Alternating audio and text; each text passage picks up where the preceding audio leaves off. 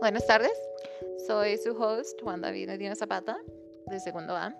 Y este es mi podcast donde estaríamos hablando sobre las disoluciones, coloides y suspensiones. Pero se puede hacer la pregunta, ¿de qué son cada, qué son cada, cada una de estas cosas que les acabo de decir? Bueno, eso se los explicaré. ¿Qué es una disolución? Bueno, es una mezcla homogénea formada por dos o más sustancias que no puras, que no reaccionan, que no reaccionan químicamente entre sí. Y los coloides son un tipo de mezcla que generalmente compuesto por una fase fluida y otra dispersa. ¿Y qué son las suspensiones? Pues una mezcla heterogénea formada por un sólido en polvo o pequeñas partículas que se dispersan en un medio líquido. Ya estas son las definiciones de estas tres de estas tres um, conceptos. Hay que ser más profesional. Hay que ser más profesional. Entonces, ¿qué son las características de cada una? Bueno, en la disolución se pueden ver varias características, pero hablaremos de las, de las tres primeras.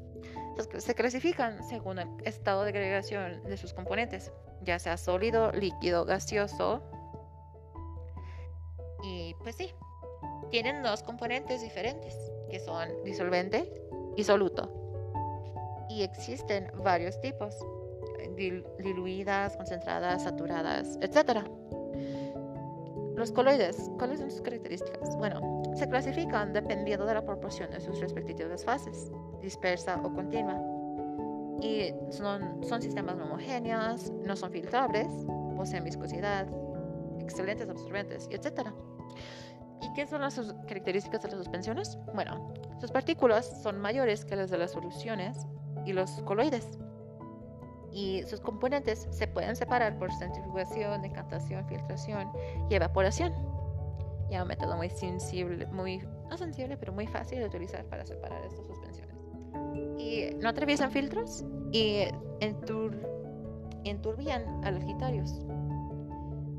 Ahora, algunos ejemplos de estos para entenderlo más fácil.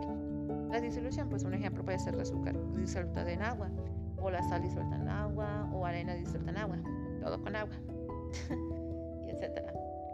Ejemplos de coloides se puede decir el, el, polvo que flota en el aire, los aerosoles, la sangre, la gelatina.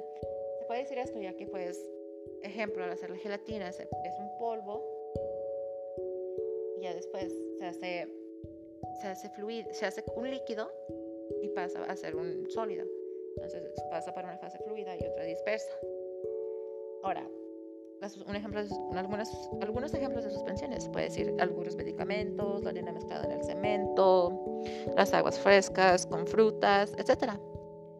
Y ya que estas son formadas por un sólido en polvo o pequeñas partículas, como el agua, ya que cortamos la fruta y todo, y se, se, se dispersan en un medio líquido. Ya es como se hace el agua de fruta, obviamente.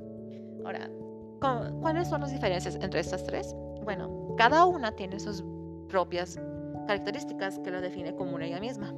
Son diferentes a las otras, sí, algunas parecidas, pero algunas, pero son diferentes aún así.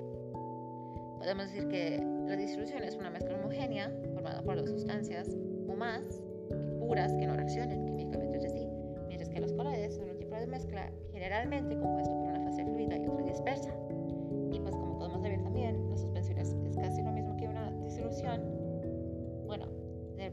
No lo es, ya que es una mezcla heterogénea, que es formada por un sólido en polvo, o en pequeñas partículas no solubles que se dispersan en un medio líquido.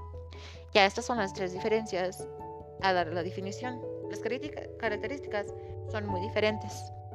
Se parecen en algo, pero son muy diferentes a lo que en realidad nos dicen. Y pues este es mi podcast y espero que les haya gustado. Espero que se haya logrado entender lo más que se pudo. Espero y tengan buen día. Gracias por su atención y chao.